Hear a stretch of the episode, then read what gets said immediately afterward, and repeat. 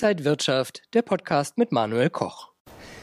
Volatile Märkte, viele Unsicherheiten. Was macht das mit den Rohstoffmärkten? Das besprechen wir heute beim Rohstoff-Talk hier von der Frankfurter Börse. Und mein Gast ist Michael Blumenroth. Er ist Rohstoffanalyst bei der Deutschen Bank. Herzlich willkommen hier an der Frankfurter Börse. Schönen guten Tag, Herr Koch.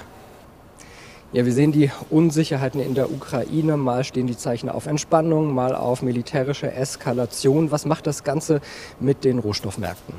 Ja, das, die Rohstoffmärkte werden dadurch ordentlich bewegt. Also gerade sicherlich werden wir nachher noch auf den Goldpreis zu sprechen kommen, aber auch andere Rohstoffe sind natürlich jetzt in sehr starken, volatilen Marktbewegungen gefangen. Also gerade wenn man das Wort, ähm, wenn man Russland, Ukraine, den Konflikt schon jetzt auf Russland natürlich erwähnt, dann fällt uns hier in Deutschland gerade Gas natürlich ein sehr starke Preisschwankungen. Wir hatten jetzt ja eine enorme Preisaufschwung nach oben gesehen. Ähm, jetzt je nach den Meldungen, die so über die Ticker laufen, geht der Erdgaspreis mal rauf, mal runter. Der wird in einer holländischen Börse wird ein Kontrakt gehandelt, an dem man jetzt die Entwicklung gut absehen kann. Momentan ist der Preis jetzt wieder ein bisschen zurückgekommen, was jetzt auch sicherlich an dem warmen Wetter hier liegt. 13, 14 Grad hier in Frankfurt der Frühling ähm, zeichnet sich so allmählich ab und das ist dann vielleicht ein bisschen Entspannung in den Gaspreisen. Aber nichtsdestotrotz vergleicht man den Gaspreis mit dem, wo er letztes Jahr um diese Zeit stand, ist er immer noch vier bis fünfmal so hoch. Also da sieht man, da ist immer noch einiges Eskalationspotenzial oder Preissteigerungspotenzial eingepreist. Russland ist ja auch ein großer Anbieter von Platin und Palladium. Sollte es da zu einer Eskalation kommen, besteht die Gefahr, dass da vielleicht ja ein Defizit äh, zu erwarten wäre? Absolut. Das hat man auch jetzt so seit Jahresanfang, sieht man das auch in der Preisstruktur. Gerade Palladium ist mit das Metall, was am meisten zugelegt hat preislich, Platin auch. Platin eigentlich jetzt ähm, unter Wert gewesen, lange Jahre lang, aber es steigt auch dieses Jahr wesentlich stärker an als Gold, Silber oder andere Metalle. Woran liegt das? Ähm, Platin, Palladium kann man sagen, wozu brauche ich das? Ähm, Schmuck vielleicht, ähm, kann ich auch darauf verzichten, kaufe ich halt ein anderes Metall. Aber wichtig ist, Platin, Palladium sind von der Autoindustrie stark nachgefragt. Also gerade Palladium, wenn ein ähm, Katalysator in ein Benzinerauto eingebaut wird, dann muss da momentan noch Palladium rein in den Filter zu Filterungszwecken und bei den Dieselautos Platin sieht man natürlich auch, ähm, es werden mehr Benziner gefragt als Diesel. Ähm, Palladium ist deswegen ähm, stärker nachgefragt als Platin. Der Preis ist auch mehr als doppelt so hoch. Was jetzt auch wichtig natürlich ist, Russland, Sie haben es ja schon erwähnt, ungefähr 50 Prozent des Weltangebots kommen aus Russland von Palladium. Die Rest kommt aus Südafrika und Simbabwe. Und wenn jetzt ähm, Russland tatsächlich sagen würde, okay, wir liefern das nicht mehr, dann würde der Preis natürlich nach oben explodieren. Weil die Autoindustrie braucht es ja, die braucht Palladium. Sie kann es momentan noch nicht durch Platin ähm, vollständig ersetzen. Das wäre das natürlich auch etwas, was vielleicht die wenigsten am Schirm haben, was aber im Falle einer weiteren Eskalation durchaus dann auch für die Autoindustrie Schaden bringen könnte. Schauen wir mal auf Altmeister Warren Buffett. Der hat seine Investitionen in Öl ausgeweitet, unter anderem in Chevron. Äh, Im Dezember war das. Äh, also ein Punkt, wo Öl auch gerade eher so einen kleinen Tiefpunkt äh, hatte. Äh, ist Öl für Anleger, nicht nur für Autofahrer, sondern auch für Anleger interessant? Ja, absolut ein schlauer Fuchs. Der Warren Buffett hat da mal wieder richtig zugegriffen.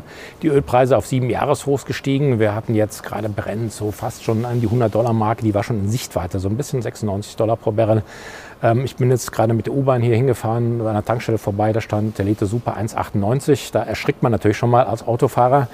Ähm, was kann man als Autofahrer dagegen tun? Ähm, nichts, außer weniger Autofahren. Aber man kann sich natürlich auch als Anleger dann positionieren an den Ölmärkten.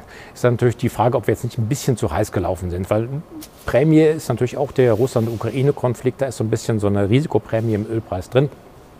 Sollte sich der Konflikt hoffentlich wieder ähm, entspannen und die Welt wieder da ein bisschen freundlicher aussehen in den nächsten Wochen, dann ist da natürlich Rückschlagspotenzial für die Ölpreise da und zwar vielleicht fünf bis zehn Prozent. Problem aber ist mittelfristig, dass ähm, tatsächlich die Nachfrage immer noch das Angebot übersteigt. Ähm, die OPEC-Plus-Länder, das sind die OPEC-Länder plus ähm, weitere Länder, die sich angeschlossen haben, wie Russland, und also insgesamt 23 Länder, die ähm, haben ja beschlossen, dass sie jeden Monat ihr tägliches Förderniveau um 400.000 Barrel erhöhen. Jetzt haben wir die Zahlen für den Januar bekommen. Da sieht es so aus, als hätten diese 23 Länder nicht 400.000 Barrel pro Tag, sondern nur 52.000 Barrel pro Tag mehr gefördert. Also man weitet die Fördermenge aus, die erlaubt ist, aber man fördert das halt nicht, weil es aus verschiedenen Gründen nicht geht. Kann also sein, durchaus, dass wir noch längerfristig dann Angebotsdefizit haben. Es gibt so Investmentbanken von jenseits des großen Teiches, die sehen da schon 120, 150 Dollar pro Barrel. Da wäre ich jetzt persönlich ein bisschen vorsichtig. Es gibt Rückschlagspotenzial. Wie gesagt, es kann natürlich auch sein, dass das Virus nochmal dazwischen grätscht. Aber es steht zu befürchten, dass die Ölpreise zumindest in den nächsten Wochen oder vielleicht sogar Monaten noch weiterhin sehr teuer bleiben. Jetzt haben wir viele Unsicherheiten im Markt, aber Gold reagiert gar nicht so. Man sagt ja immer, der sichere Hafenanleger könnten in Krisenzeiten in Gold flüchten. aber diesmal sehen wir das nicht. Das Gold äh, stagniert eher. Woran liegt es, dass das nicht durch die Decke geht? Ja, das sind ähm, auch wieder verschiedene Einflussfaktoren, die im Goldpreis zerren. Also ich muss zumindest dem Gold schon mal zugute sprechen. Acht Monatshoch haben wir jetzt gesehen in den letzten Tagen. Das ist ja schon mal eine Hausnummer, die wir jetzt dann endlich mal diese 1850, 1750 Dollar Range ein bisschen nach oben durchbrochen. Aber es gibt, ähm, also ich persönlich sage eigentlich, der Goldpreis ist eigentlich ähm, momentan höher, als man es hätte erwarten können.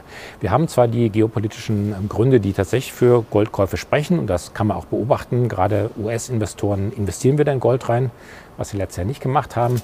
Aber das größere Problem für den Goldpreis wäre eigentlich normalerweise, dass wir ja jetzt diese Zinserhöhungsfantasie haben.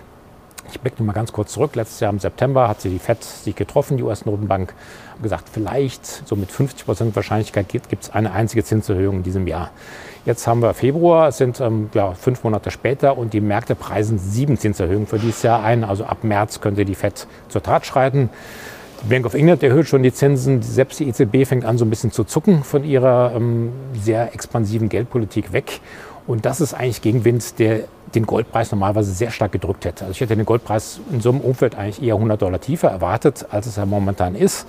Was allerdings jetzt wiederum für Gold spricht, dass die Inflationsraten immer noch ansteigen. Man hat erwartet, im Januar kommt jetzt Rücksetzer, Energiepreise läuft so allmählich aus, die Preissteigerungen, Basiseffekte.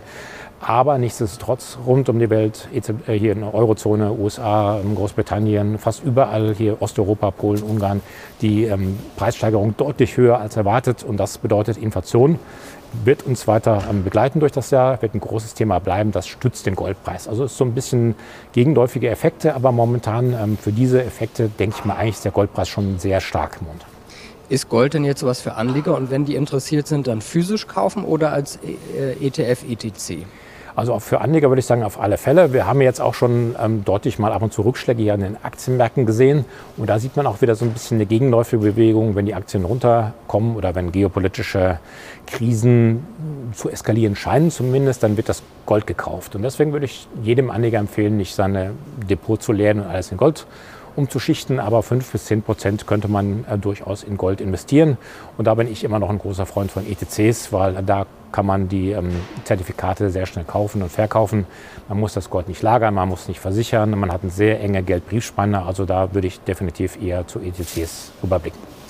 Auf welche Rohstoffe, Metalle schauen Sie vielleicht sonst noch? Aluminium ist, glaube ich, gerade wieder auf einem 13-Jahres-Hoch. Äh, was ist so interessant? Genau, Aluminium zum Beispiel, Aluminium, Nickel auch. Das sind jetzt so die Industriemetalle, die jetzt wieder stark nachgefragt werden. Da ähm, ist halt auch, spielt jetzt die äh, Umstellung auf ähm, Green Energy, also die ähm, CO2-Reduktion eine große Rolle. Man muss ja Windräder sollen gebaut werden, Solaranlagen. Dazu brauche ich Aluminium, dazu brauche ich auch Nickel, dazu brauche ich Kupfer, was dieses Jahr noch ein bisschen schwächer ist. Worüber wir uns auch schon mal unterhalten haben, Lithium zum Beispiel, ähm, auch Elektromobilität, ganz klar. Da sehen wir momentan wieder Preisbewegungen, die eher nach oben gerichtet sind. Hier ist dann natürlich Marktwirtschaft, Angebot und Nachfrage. Angebot ist da, wo es ist, eher knapp. Nachfrage steigt und wächst immer weiter. Also das ist etwas, was preislich sicherlich auch interessant bleiben dürfte. Und ansonsten, wie gesagt, Basismetalle, gerade Aluminium, ähm, momentan sehr stark gefragt. Kupfer dürfte mittelfristig auch wieder zulegen. Also auch hier ergeben sich Möglichkeiten, einfach die Umstellung der gesamten Energieversorgung, die wird für eine starke Nachfrage nach Metallen sorgen. Kurze Nachfrage noch, wenn ich an diesen Metallen interessiert bin, wie kann ich denn da investieren? Da kann man hauptsächlich am ehesten vielleicht auch die Aktien von Produzenten, muss man sich da mal anschauen, muss sich da vielleicht auch ein bisschen reinfuchsen. Es gibt auch da in einigen, für einige Metalle gibt es jetzt auch ETCs, ähm, ein bisschen schwieriger, weil da sind dann Terminkurse, wo dann auch gerollt wird, muss der Anleger sich vielleicht auch nochmal vor ähm, reinlesen. Also es gibt auch die Möglichkeit, wie gesagt, ETCs gibt es einerseits, aber andererseits Aktien von Produzenten. Sieht man gerade australische Produzenten sehr gute Ergebnisse geliefert in den letzten Tagen. Also da können Anleger sich da durchaus mal umschauen sagt Michael Blumenroth von der Deutschen Bank. Vielen Dank für diese Einblicke in die Rohstoffwelt und danke Ihnen für Ihr Interesse am Rohstoff-Talk. Liebe Zuschauer, ich wünsche Ihnen alles Gute, bleiben Sie gesund und munter, bis zum nächsten Mal. Und wenn euch diese Sendung gefallen hat, dann abonniert gerne den Podcast von Inside Wirtschaft und gebt uns ein Like.